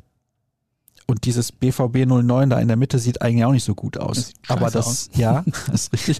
Aber das mit dem Neon kam sehr gut an. Und es sind wirklich auch ein paar dabei. Das von Patrick aus Menden finde ich auch ganz gut, weil es relativ klassisch ist. Das hat ein paar dünne Streifen auf der einen Seite, die je weiter du zum Außenteil des Trikots gehst, ein bisschen dicker werden. Das fand ich auch ganz schick. Die Idee mit dem Borsigplatz hat mir auch gut gefallen. Also die Ideen, die dahinter stecken, wie du es gesagt hast, sind wirklich sehr gut. Sie Klasse. mussten ja auch alle erklären, warum sie zu dieser Idee gekommen sind. Mein absoluter Favorit hat es übrigens auch nicht in die Top 9 geschafft. Das war ein Trikot, da war unten war die Skyline von Dortmund eingearbeitet. Mit der Westfalenhalle, mit dem Stadion, mit dem Turm, mit dem U. Mhm. Das sah richtig geil aus. Hat es nicht mal in die U9, in die U9 sage ich schon, in die 09 Trikots geschafft. Aber gab es nicht äh, irgendwas mit der, gab es nicht mal so eine Sonderedition mit äh, Skyline oberhalb der Brust oder Ja, das fand ich aber überhaupt nicht schön. Das war übrigens nur das Stadion. Nur das Stadion, breit. okay. Fand ich nicht so schön, nee. Ich ja. will unten die Skyline haben. Das ist Dortmund. Das stimmt. Ja. Aber die Idee zum Beispiel auch mit dem Borsigplatz finde ich sehr gut. Total. Also nochmal, da sind wirklich, ja, das, was dahinter steckt, ist richtig, richtig klasse. Hat mir auch sehr gut gefallen. Also, stimmt ab, macht mit. Und die Jungs oder Mädels, wer auch immer, die haben es verdient, dass ihr da abstimmt. Ich glaube nur von Männern designte Trikots tatsächlich mit dabei. Oh, zumindest im Finale, ne? Ja. Also auf der Seite von Borussia Dortmund findet ihr auch noch weitere Trikots, die da an der Wand hängen, wo sich die Spieler oder die Jury dann auch mit beschäftigt haben. Marco Reus war ja mit dabei. Finde ich eine gelungene Aktion, auch wenn wir jetzt da hitzig schon fast drüber diskutiert haben. Also eine Hörerfrage zum Trikot und gefühlt fünf Minuten drüber diskutiert. Aber du merkst, das ist natürlich ein Thema, was alle beschäftigt. Trikot ist ein großes Thema jedes Jahr, weil dann kommt das Trikot raus, alle meckern aber sie verkaufen trotzdem wieder, keine Ahnung, eine Million oder mhm. so. Aber gerade das ist ja jetzt das Schöne an der Aktion, dass äh, meckern kann ja jeder und dann macht man halt mit und kann es mal besser machen. Dann sehen wir mal. Gibt es über Guerrero und Hummels hinaus noch weitere Corona-Verdachtsfälle? Bislang nicht, aber ja, bislang nicht, Punkt. Keine Ahnung. Wenn ich sehe, wie oft wir nach Salzburg schielen, sollten wir nicht einfach mal die Mittelsleute ausschalten und deren Scouts verpflichten? Ja, das ist natürlich eine gute Idee. Könnte man machen. Ja, wobei ich glaube, die Scouting-Abteilung vom BVB ist ja auch eine sehr gute. Ja, so schlecht ist sie nicht. Nee, ne? eben. Also dann äh, könnte man die vielleicht gegebenenfalls ergänzen mit den Kollegen aus Salzburg, aber da würde ich jetzt nicht die komplette Salzburger Riege verpflichten und die Dortmunder austauschen, gegen die Dortmunder austauschen. Hier kommt noch eine Frage zu Yusufa Mokoko rein. Ziehen lassen oder ein Modell aller Ansgar Knauf? Ich würde ihn weder ziehen lassen noch ein Modell aller Ansgar Knauf wählen, weil die Geht Laie, ja dann auch nicht. Ja, richtig. Also äh, ziehen lassen hieße aber, ihn vollständig wegzugeben. Man könnte natürlich ihn tatsächlich transferieren an einen Club oder eben null verleihen, aber ich, wie, aus, wie wir eben schon besprochen haben, finde ich es besser, wenn er tatsächlich noch ein, zwei Jahre im Club bleibt. Er hat ja noch Vertrag bis 2023. Man könnte dieses Jahr nutzen, die nächste Saison, zu gucken, wie seine Entwicklung ist und sich dann Gedanken machen über den nächsten Schritt. Mit welcher Maxime sollte der BVB in die letzten zehn Spiele gehen? Ist es sinnvoller, mit aller Macht alle zu gewinnen oder mehr auf die Jugend zu setzen und das Risiko einzugehen, dass man den Anschluss auf Platz 1 verliert? Champions League Qualifikation ist ja so gut wie sicher. Ich glaube, angesichts ihrer Flatterhaftigkeit würde es dieser Mannschaft wahrscheinlich nicht gut tun, wäre das das falsche Signal zu sagen, ja, jetzt gucken wir mal und eigentlich ist ja eh schon alles. Das kann richtig in die Hose gehen. Das kann richtig, und damit ich mal die Diskussion hier erleben, selbst wenn der BVB das öffentlich so sagen würde, jetzt äh, schalten wir ab und, äh, und konzentrieren schon auf die nächste Saison. Ich glaube, das kannst du dir nicht leisten, weil vor dem Hintergrund der wirtschaftlichen Situation ähm, ist die erneute Champions League Quali Pflicht, absolute Pflicht und sie ist eben noch nicht fix. Und solange das nicht der Fall ist, würde ich auch alles daran setzen, das zu tun. Und wir erleben ja jetzt gerade, guck dir die Abwehr an, wir haben gerade über Bielefeld gesprochen. Jetzt holst nur mal jetzt in den Raum gesponnen, du holst gegen Bielefeld vielleicht nur einen Punkt. Und es kommen ja noch, es sind noch zehn Spiele. Also es sind noch ein paar Punkte zu vergeben. Vielleicht entwickeln die Verfolger doch nochmal einen Lauf und wenn du dann Nein. plötzlich Tut mir leid. wie naiv ich bin. Nein, das glaube ich einfach nicht, weil du siehst ja schon, jetzt abseits von Leverkusen und Leipzig. Also Leipzig traue ich zu, einen richtigen Lauf zu bekommen Mhm. noch in den letzten Wochen. Leverkusen ist noch international mit dabei, darf man nicht vergessen. Und dann haben wir die Mannschaften dahinter, die sind nicht stabil genug. Also wenn jetzt der BVB von den zehn Spielen fünf gewinnt, das werden sie schaffen, dann reicht das locker. Okay, dennoch ist es ja wichtig, das straight durchzuziehen, weil du ja auch was nach außen signalisierst. Ja, und du auch willst ja im Sommer, auf die neue Saison. Genau, du willst ja im Sommer einen Umbruch haben. Wie willst du Spieler davon äh, ähm, überzeugen, zu, nach Dortmund zu wechseln, zu einem ambitionierten Club, wenn du womöglich jetzt äh, x-mal noch stolperst gegen vermeintlich kleine Gegner? Das kannst du dir einfach nicht erlauben. Und ich glaube, für das ganze Klima, das ohnehin schon angespannt ist, man sieht es an dir, rund um den BVB, wäre das nicht zuträglich. Nein, dafür hätte ich durchaus Verständnis. Du bist aber auch ambivalent. Ja, ja, oh, da sind viele ambivalent. Zumindest in meinem Umfeld. Jedenfalls ist es so. Ah, ich darf mich nicht so sehr aufregen. Komm, Achte auf den Blutdruck. weiter mit der nächsten Hörerfrage. Moin an den Podcast, berühmt aus Funk und Fernsehen. Ist Adiyemi der Spielertyp, den Dortmund benötigt, gemessen an der doch relativ hohen Ablöse, 35 Millionen oder mehr, habe ich mittlerweile meine Zweifel. Naja, wenn er jetzt Zweifel hat, weil die Ablöse so hoch ist, das kann es ja nicht sein, dann müsste er vorher auch schon Zweifel gehabt haben, weil er nicht der richtige Spielertyp ist. Ist das oder nicht? Das ist die entscheidende Frage. Ich glaube, grundsätzlich ist das ist ein variabel einsetzbarer Offensivspieler. Kann ja wirklich Mittelstürmer spielen, zweite Spitze, hinter dem Angreifer, kann aber auch am Flügel spielen. So einen brauchst du. Der ist unfassbar schnell, der ist torgefährlich, hat, glaube ich, auch mental einiges, will was erreichen. Das sind Spielertypen, die brauchst du. Und äh, nachdem leckt sich ja halb Europa die Finger. Wenn du als BVB wirklich mit dem klar bist und der zum BVB will, dann wärst du, Achtung, mit dem Klammerbeutel gepudert, wenn du den nicht verpflichten würdest. Zumindest sehe ich das so. Dann haben wir doch eine Frage, die da sehr gut zu passt. Jetzt pass auf. Hallo, ihr Schlawiner. Wollte euch mal ein fettes Lob dalassen, bis auf die Tatsache, dass 80 Prozent meiner Fragen nicht vorgelesen werden, obwohl ich immer versuche zu diversifizieren, ist das ein absolut geiler Podcast. Überragend. Vielleicht sind aber auch meine Fragen einfach nur zu kacke. Nee, nur mega kacke, schreibt er. Egal. Ja, gut, das reicht. Die Frage brauche ich nicht vorlesen, oder? komm Nein, jetzt. Neuer Versuch. Wollte gerne mal wissen, welche Transferstrategie ihr für den zweiten Anzug des BVB sehen würdet, um Breite reinzubekommen und den Konkurrenzdruck zu erhöhen. Kaderplätze 12 bis 18. Wer könnte hier abgegeben werden oder neu dazukommen? Ja, das ist eine ganz, ganz spannende Frage und ich glaube ein riesiges Spannungsfeld, in dem du dich bewegst. Im besten Fall ist der zweite Anzug ja kein reiner zweiter Anzug, sondern Hm. ich spreche Ja. jetzt vom Optimum, ne? Ja, ja. Das ist wahrscheinlich eher eine Utopie, aber ich weiß nicht, ob du den Gefallen damit tust, wirklich immer so eine B-Lösung zu holen. Du willst ja den Konkurrenzkampf im Kader auch aufrechterhalten, weil du dadurch alle einen Schritt nach vorne machen.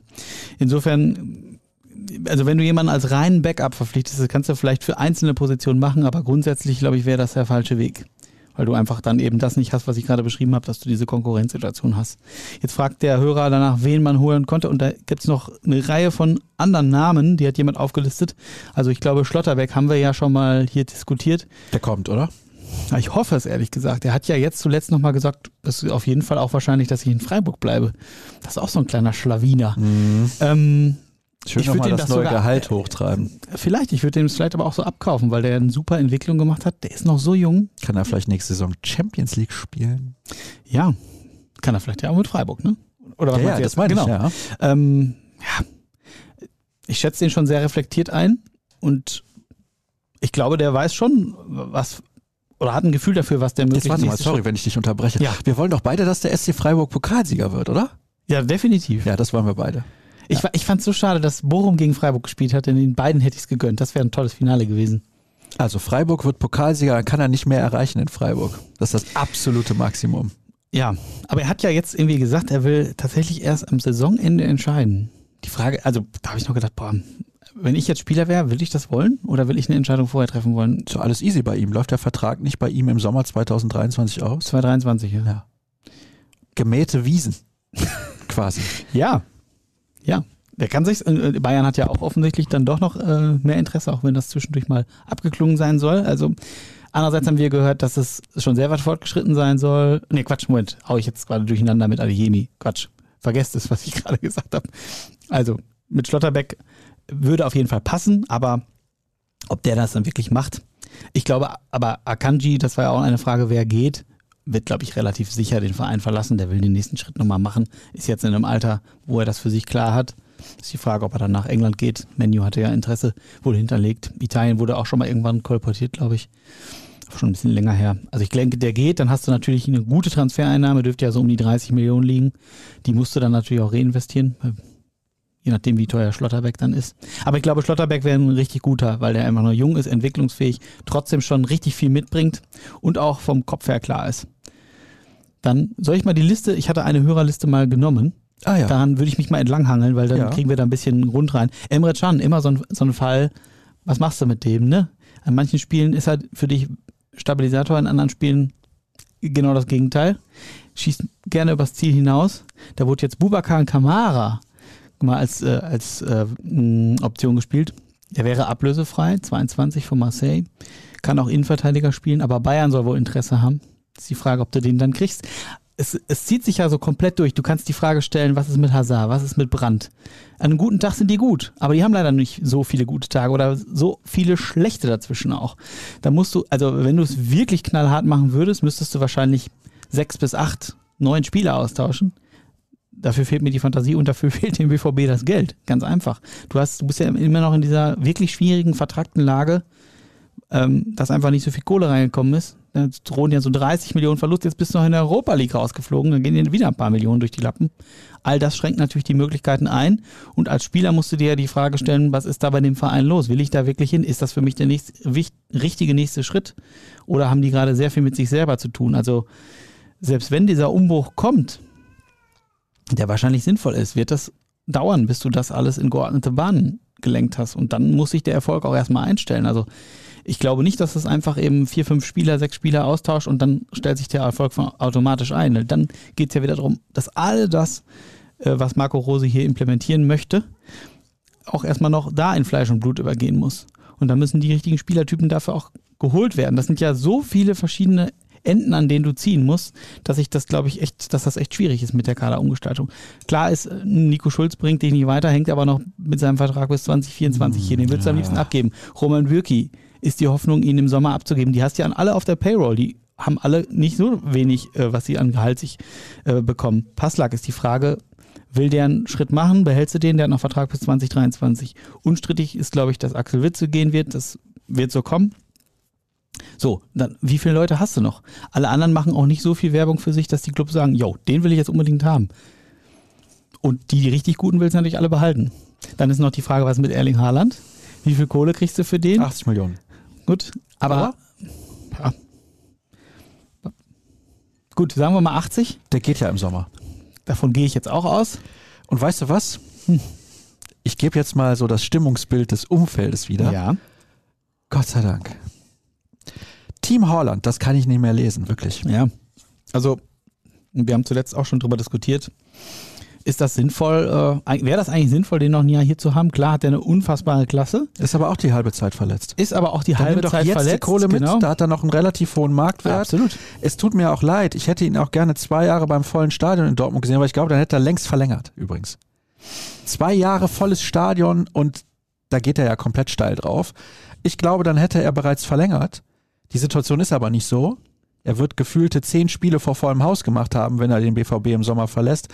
Nimm jetzt die Kohle, investier das gut in Spieler, die die nächsten fünf, sechs Jahre bei Borussia Dortmund spielen werden. Denn wenn du Schlotterbeck holst, ist der nicht nach drei Jahren wieder weg. Der bleibt dann erstmal sehr lange bei Borussia Dortmund. Adeyemi glaube ich auch. Also von daher, das sind so Spieler, glaube ich zumindest, die Borussia Dortmund auf Jahre helfen werden. Und ich glaube, das muss auch das Ja. Ziel sein. Weil du, du musst so viel, hast jetzt so viel Fluktuation drin gehabt und irgendwie Transfers getätigt, die dann am Ende doch nicht gezündet haben. Wenn ich jetzt an Schulz denke oder an Brandt, die hattest du ja auch, von denen hattest du ja auch viel versprochen. Bei Brandt bin ich mir immer noch nicht sicher, aber leider die letzten Auftritte waren Guck ja. mal, Akanji. Der hat ein bisschen gebraucht, aber. Ja, der hat ein bisschen gebraucht, hat jetzt ein gutes Niveau erreicht, aber kokettiert ja auch schon seit einiger Zeit immer so mit dem Wechsel. Und ganz ehrlich, Briefmarke drauf und ab dafür. Die Briefmarke noch relativ teuer, bitte, also in Richtung Blau Mauritius. Und dann hast du 30 Millionen Euro von Manchester United beispielsweise. Die kannst du in Schlotterbeck investieren, kriegst Geld für Holland, davon die Hälfte ungefähr investiert in Adiemi. Dann hast du noch ein bisschen was übrig. Du wirst sehr wahrscheinlich, glaube ich, im Sommer Roman Bürki los. So, vielleicht kannst du noch einen Hazard oder einen Schulz irgendwie an den Mann bringen, keine Ahnung. Vielleicht findet sich noch ein Blöder, hätte ich jetzt beinahe gesagt. Aber eventuell funktioniert das ja, einen von beiden noch loszuwerden. Ich glaube, bei Brandt wird es nicht so kommen. Da habe ich auch immer noch das Gefühl, dass der irgendwie den Sprung noch schaffen kann. Ich weiß nicht, zweites Jahr unter Rose in dem System könnte ihm gut tun. Ja, Wäre auch meine Hoffnung, zumal bis zum Winter war das ja auch deutlich aufstre äh, aufstrebend. Dann sind da wieder Auftritte, aber dazwischen, wo du echt denkst, oh, Ja, ich weiß, warum? ich weiß. Äh, das- Ich habe das, also, ähm, wir wir machen ja auch oft Einzelkritik im Stadion und bei Brand denke ich ganz oft, was willst du denn jetzt notieren? Das allein ist schon oft kein gutes Zeichen. Ähm, ja, total schräg, weil der so reflektiert ja auch ist. Wir hatten den ja vor ein paar Wochen auch im Interview. Der kennt ja seine Rolle auch und auch die Erwartungshaltung und trotzdem gelingt es ihm nicht, das gleichmäßig irgendwie zu zeigen. Und der ist ja total hoch veranlagt. Das müssen wir ja nicht. Ich meine, was hat er in Leverkusen für Spiele gemacht? Nur Ja. leider sind die in Dortmund dann doch an vielleicht etwas über eine Hand abzuzählen, wo du sagst, boah, das ist jetzt der Hammer gewesen. Ja, hoffen wir auf eine weitere Entwicklung. ich weiß gar nicht, welche Fragen ich noch mit reinnehmen soll. Wir haben jetzt fast schon eine Stunde geplaudert. Mhm. Wahnsinn, oder? Mhm. Ja, Weiß Also gar es nicht. ist ja die trotz- Zeit trotz- verging jetzt relativ schnell. ja, Mainzelmännchen, Frikandeln. Ja, sorry. Dein Furor. Das macht aber den Podcast auch aus. ja, ich will das ja nicht in Frage stellen, Sascha. Ja, das kannst du, aber es Nein. wird nichts ändern. Als immer. Moderator gebe ich die Richtung vor. So, So ist es. So, jetzt muss ich noch mal gucken, weil es sind wirklich noch viele Fragen, aber wir können nicht mehr alle mit reinnehmen. Was ist aus den Vorzockern geworden? Da gibt es ein neues Format, an dem ich mein Leben ausrichte und zack, ohne Ankündigung wieder weg. Ja, das haben die Kollegen Ma äh, Marvin Hoffmann und Kevin Pinnow ja einige Wochen gemacht. Ähm, leider waren die Zahlen nicht so gut. Haben nicht so viele Leute ihr Leben danach ausgerichtet. Deswegen Oh, deswegen haben wir es haben eingestellt. wir ein bisschen, ja, Ah. Trial and Error. Aber ich fand's auch cool. Also Podcast läuft seit sechs Jahren. Ja, die Zahlen sind ja auch super. Die, die geben dir natürlich recht, Sascha. Das weiß ich nicht, aber die Leute gucken und hören halt alles heutzutage. Deswegen. Ja. Ah, nicht die Vorzocker. Ich glaube ich glaub auch nicht, dass die alles hören, Sascha. Das darfst du schon hier auf die Schulter legen. Ich klopfe mal stellvertretend für die Hörer danke, alle auf deine danke schön. Schulter. Vielen Dank. Das können sich die Leute auch sehen, das ist noch besser. Also du hast es Die sehen, wirklich dass du gemacht. hast ja auch ein dickes Pflaster drin, weil ich das schon so oft gemacht habe. Das ist schon ein bisschen Schulterpolster brauche ich für die Footballer. Ja, Finde euren Podcast gut. Hm. Also wenn man schon so anfängt, bin ich mir nicht sicher, ob die Frage dann noch vorgelesen wird. Das ist mir zu wenig. aber ich Anlob. finde, es muss auch nicht auf allem so viel Zuckerguss sein. Sascha. Nein, ist okay. Er fragt folgendes, der Sebastian. Warum um alles in der Welt darf ich in eine Disco ohne Maske, aber im Stadion soll ich sie tragen? Nur weil der Disco-Besuch nicht auf Sky gezeigt wird. Das ist doch nicht zu ertragen. Könnten wir jetzt drüber diskutieren, aber ich fand das mit Sky relativ witzig, deswegen habe ich es vorgelesen. Haben wir eben auch schon mal kurz Ja, drüber gesprochen, das Thema. Müssen wir das nicht weiter vertiefen. Ja, was haben wir denn hier noch? Viel dreht sich wirklich um die Transfers. Oh, hier wird geschrieben Training oder Regeneration. Die Profis hatten ja zwei zusätzliche Tage frei, um zu regenerieren. Manch kluger Kopf meinte, gerade jetzt hätte man doch intensiv trainieren können, um an den Defiziten zu arbeiten. Eure Meinung dazu? Ja. Ich glaube, die Defizite behebst du auch nicht mit zwei weiteren Tagen. Das ist eher ein langfristiger Prozess.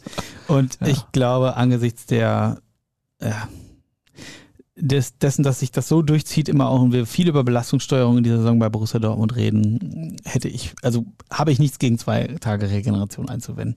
Wir haben eben schon gesagt, dass die Saison ja weitgehend sicher ist mit der Champions League, ne? haben wir ja schon drüber gesprochen, muss noch was zu tun, aber ja, ich wüsste jetzt nicht, was dagegen spräche, den da zwei Tage freizugeben. Ich wurde gerade aus Bielefeld angerufen. Oh. Bin aber nicht drangegangen. Ich weiß aber, wer es ist. Unser Experte für die nächste Live-Show. Bin ich gespannt, ob die stattfindet. Ja. Wir, wir äh, ja. wie gesagt, ich bin ja einer Reporter. Entweder wir sehen uns oder nicht. Aber ich gehe davon nach jetzigem Stand aus. Ich moderiere sie nicht, deswegen ist es eh egal. Du moderierst nicht? Nein. Wer macht's denn? Ja, irgendjemand anders wahrscheinlich. Ach, guck. Ja. Ich hatte jetzt fest davon, ich war jetzt fest davon ausgegangen. Nein, aber ich bin ja der Mann, der die Experten besorgt hier bei uns. Ja. Wir haben ja eine lange Liste, also 18 sind drauf auf der Liste, logischerweise. Normalerweise unser Experte für Arminia Bielefeld, der überragende Uli Klose, Reporter-Legende, ja. hat aber gerade andere Themen, um die er sich kümmern muss. Ja. ja. ja. Schönen Gruß, Uli. So, was haltet ihr von der Idee, Terzic jetzt sofort mit ins Trainerteam zu nehmen? Die Spieler hätten eine Ausrede weniger. Ja, aber das wäre das quasi absehbare Ende von Marco ja, Rose als Trainer. Machen. Das kann sie machen. Und ich weiß gar nicht, ob das, also ob das eine Ausrede für die Spieler wäre. Also ich glaube, damit würdest du Marco Rose tatsächlich ja so schwächen. Kann ich mir nicht vorstellen, wenn der BVB wäre auch hier mit dem Klammerbeutel gepudert, wenn er das tun würde. Hier wird nochmal was zur Liquidität gefragt. Hast du aber auch eben schon mal was zu gesagt? Vor dem Hintergrund umso wichtiger, dass der BVB mit Signal Iduna verlängert hat und das offensichtlich zu doppelten Bezügen. Die haben ja so ein bisschen aufgestockt. Vorher war es irgendwie sechs. In der Versicherung geht es meistens gut. Hm. ja, ja, 100 Millionen auf jeden Fall für neun Jahre. Das äh, ist natürlich richtig, richtig wichtige Einnahme. Ich hätte für weniger unterschrieben. Stimmt die Meldung, dass der BVB mit durchschnittlich 28,7 Stundenkilometern die langsamste Mannschaft der Liga hat? Das habe ich auch gehört. Konnte es bis jetzt nicht verifizieren, ist natürlich ein interessanter Punkt. Deckt sich so ein bisschen mit dem Bauchgefühl oft. Aber jetzt mal ehrlich, wer kann von uns, äh, kann das einer mit bloßem Auge sehen, ob du 28,7 durchschnittlich läufst oder 31? Ich behaupte nein. Ich weiß es aber auch nicht. Ähm, müsste man tatsächlich mal recherchieren und auch das wäre sicherlich ein Ansatz, spätestens in der nächsten Saison da mal drauf einzugehen. Und das äh, womöglich mit anderen Spielertypen ja auch dann zu haben, darauf einzuwirken. Schlechtester Podcast der Welt. Ladet hm. doch mal die Vorstopper von Radio 91.2 ein. Was ist das denn? Das ist so. Spaß beiseite. Wisst ihr, wie viele Zuschauer am Sonntag ins Westfalenstadion dürfen? Köln durfte am Sonntag 65 Prozent, nee, 75 Prozent Auslastung fahren. Sascha, bester Mann, beste Frisur. beste Frisur kann man bei dir natürlich nicht sagen. Ja, das stimmt. Na Moment, das ist ja trotzdem eine Frisur. Ist das so? Ich würde sagen, oder? Also ein bisschen. Ich muss auch manchmal geschoren werden. Ah, okay. Komme da nicht ungeschoren davon. Ha, stark. Was haben wir denn hier noch? Oh, ich weiß. Ist nur gedankliche Spielerei. Denkt ihr, Dortmund wäre mit dauerhaft einsatzbereiten Horland und Rainer sowie vollem Stadion in den Pokalwettbewerben noch dabei und näher an den Bayern dran? Ach, weiß nicht. Ist so müßig, das jetzt darüber jetzt nachzudenken. Pff, vielleicht, vielleicht wäre das Five-Konzert dann so laut geworden, dass die Spieler sich doch nochmal anders zusammengerissen hätten immer. Aber ja, klar ist Haaland ein Faktor, klar ist Rainer ein Faktor, aber das kannst du ja, äh, kannst ja genauso fragen, wenn in der Abwehr wieder jemand fehlt. Also ich weiß nicht. Die Saison ist einfach, glaube ich, äh, der Wurm drin und es sollte vielleicht so sein. Ich weiß gar nicht, was ich jetzt noch machen soll. Wir haben jetzt schon eine Minute drei auf der Uhr. Eine Stunde es gibt noch einige Fragen. Ja. Eine Stunde natürlich, mhm. Entschuldigung. Puh, wo kann man Tickets für die Spiele der U19 kaufen? Es müsste gerade eben vielleicht bekannt gegeben worden sein, wie das geht. Aber wahrscheinlich kann man sie online bestellen und hat dann entweder einen Code oder druckt selber aus. Ja, also ich weiß es nicht ganz genau. Es, es, steht wohl auch im Raum, dass sie ähm, frei verteilt werden vor dem Stadion, tatsächlich. Frei verteilt? Mhm. So ein bisschen wie bei der Saisoneröffnung. Aber das war noch nicht ganz klar. Ich habe da auch noch keine genauen Infos. Also heute Wir haben heute Mittwoch, wird der BVB das offiziell bekannt geben. Also wer da für Youth League äh, sich Tickets sich interessiert, sollte vielleicht mal bei uns lesen oder beim BVB lesen. Da wird dann nachher irgendwann Näheres erscheinen. Wir könnten die Live-Show live aus dem Stadion machen zum Spiel gegen Mainz. Weiß nicht, ist das von den Rechten her erlaubt? Ja, ist ja Youth League. Ja, ist das nicht trotzdem UEFA? Also. Ah ja, die hat da wieder ihre Finger im Spiel. Nicht, dass du deinen Handschellen abgeführt wirst, Sascha. Dann kannst du dich aufregen.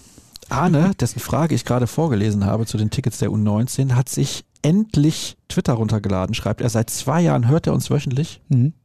Und nur um eine Frage stellen zu dürfen, freut mich sehr, Arne. Sehr Super. lobenswert. Das ist eine tolle Sache, weil ich weise immer darauf hin. Mir schreiben Leute bei Instagram privat, bei Facebook privat, schicken E-Mails. Ich muss das alles sortieren.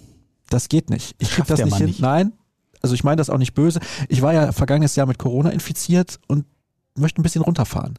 Und ich mache immer hier noch was und da noch was und bald bringe ich noch ein Buch so raus und so. Ja, nee, klappt noch nicht. Mhm. Aber ich arbeite auf einen ruhigen Sommer hin und deswegen meine Bitte, wenn ihr mögt, dann bitte einen Twitter-Account zulegen. Ihr müsst das ja nicht die ganze Zeit nutzen. Wenn ich einmal pro Woche aufrufe zu den Hörerfragen, das ist eine gute Sache, dann schreibt ihr mir dort. So, zwei, drei Fragen nehmen wir noch mit rein. Mal gucken. Besteht bei Knauf die Möglichkeit, die Laie früher zu beenden? Weiß nicht, aber warum sollte das äh, der BVB machen? Warum sollte Frankfurt das machen? Und warum sollte Knauf das machen? Ich glaube, das ist, scheint ja die richtige Entscheidung zu sein, um eben mehr Spielzeit zu bekommen. Er hat ja gegen Bayern von Anfang an gespielt, gegen Hertha hat jetzt auch sein erstes Tor gemacht. Und dem Jungen tut das wahrscheinlich einfach auch mal gut. Jetzt Spielpraxis zusammen. Frankfurt ist eine gute Mannschaft. Der ist auch erst 20. 20, ah, ne? Meine ich? Oder 21? Ja. Sowas um den Dreh. Lass ihn doch da jetzt bis Sommer 2023 spielen und dann kannst du, kannst du gucken, wo er steht und ja, Punkt. Denkt ihr, der Adeyemi-Transfer könnte sich noch zerschlagen? Ausschließen würde ich da nichts. Ich glaube aber eigentlich, dass die schon relativ weit sind und es da jetzt eher um das ein oder andere Millionchen geht, was noch der BVB einsparen möchte und die Gegenseite natürlich gerne einnehmen möchte. Aber Michael Zorg ist ja durchaus als starker Verhandler bekannt und ich glaube, der schafft das, tut das noch ein. Nochmal Fragen dabei gewesen zu Mukoko, haben wir schon beantwortet. Interessant. Ja, was haben wir noch? Ich glaube, das reicht mehr oder weniger. Sonst artet es komplett aus. Guerrero, ja, war auch ein Thema. Haben wir vorhin schon drüber gesprochen. Wie schwer wird der Start für Sebastian Kehl? Das besprechen wir noch kurz. Spannende Frage, ne? Also wird sau schwer. Ich glaube auch. Der Erbe ist groß erstmal. Sorry, wenn ich ja. wieder so reingrätsche dabei. Also das Erbe ist groß, das ist ein Problem. Das zweite ist, dass die Situation gerade sehr verzwickt ist die Mannschaft befindet sich in einem Umbruch, beziehungsweise alle fordern den Umbruch. Sportlich soll man aber weiterhin bitte erfolgreich sein. Kohle nicht so wirklich da. Ist schwierig. Absolut, das ist eine Mammutaufgabe, das würde ich auch so sehen. Ähm, ich glaube, es wäre ohnehin schon eine große Herausforderung, wenn äh, die Parameter, die du gerade nicht, äh, die du gerade genannt hast, nicht da wären, sprich Corona und Umbruch. Dann allein wäre es schon eine Aufgabe, so, ein, so jemand wie Michael Zorg adäquat zu ersetzen. Und vor dem Hintergrund des sportlich notwendigen Umbruchs bei gleichzeitiger knapper Kasse ist das ein richtig, richtig dickes Brett, was er bohren muss. Und dann muss er als Persönlichkeit ja auch dann all das verkörpern, was Michael Zorg verkörpert. Ähm, da geht es ja ganz viel im Zusammenspiel mit Medien. Es geht darum, Themen zu setzen, auch intern. Es geht darum, Sachen zu erkennen, anzusprechen, all das zu moderieren. Ähm, es ist, glaube ich, kein Job, der äh, eine 40-Stunden-Woche hat und sehr, sehr, sehr anspruchsvoll ist. So, jetzt pass auf. Die Infos sind da zum hm. Spiel hm. der U19. Also die Tickets werden, wie du eben angekündigt hast, frei vor dem Stadion verteilt. Bis zu 25.000 Zuschauer dürfen dabei sein. Es gilt die 2G-Plus-Regelung. Zutritt zum Stadion haben nur immunisierte Personen, die zusätzlich ein negatives Testergebnis vorweisen können. Mhm. Mhm. Hm. Ja. Das Testergebnis eines Antigen-Schnelltests darf dabei nicht älter als 24 Stunden sein, das eines PCR-Tests nicht älter als 48 Stunden. Das ist interessant. Ist das gegen Bielefeld auch so? Ehrlich gesagt weiß ich das nicht. Ich dachte immer. Das überrascht mich jetzt ein bisschen. Äh, Ja, das überrascht mich jetzt auch. Die zusätzliche Testpflicht, ah, entfällt für Personen, die geimpft und Oh. geimpft und geimpft sind, also Geboostert. geboostert, geimpft und geimpft. Ja, okay. Also, lest es euch am besten selbst durch, bevor ich hier was Falsches sage. Das hätte mich nämlich jetzt gewundert, wenn man als Geboosterter nochmal getestet werden muss. Nicht alles zu Ende gelesen. Das ist das Problem. Ich hoffe, ihr habt aber zu Ende gehört. So nämlich. Vielen Dank, Cedric. So, das Problem ist ja, ich wollte aufrufen, dass du mehr Follower bekommst bei Twitter. Hm. Bis zum nächsten Mal, wo du dabei bist. Jetzt bist du kurzfristig eingesprungen. Jetzt rufe ich nochmal auf.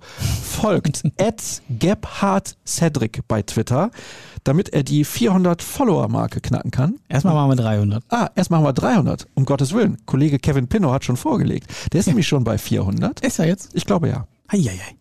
Ich mache noch mal ein bisschen Werbung. Bis zum nächsten Mal, wenn Cedric dann wieder mit dabei ist, hat er die 300er-Marke geknackt. Alles andere wäre eine Frechheit von euch. Mir könnt ihr folgen unter Start, rnbvb, jeden Morgen um 6.30 Uhr. BVB Kompakt hören bitte sehr. Das wäre nett von euch. Dann gibt's noch die Live-Show am Wochenende, wenn das Spiel denn stattfindet. Ruhrnachrichten.de schließt ein Plus-Abo ab. Es lohnt sich. Wir blicken hinter die Kulissen an ganz, ganz vielen Stellen.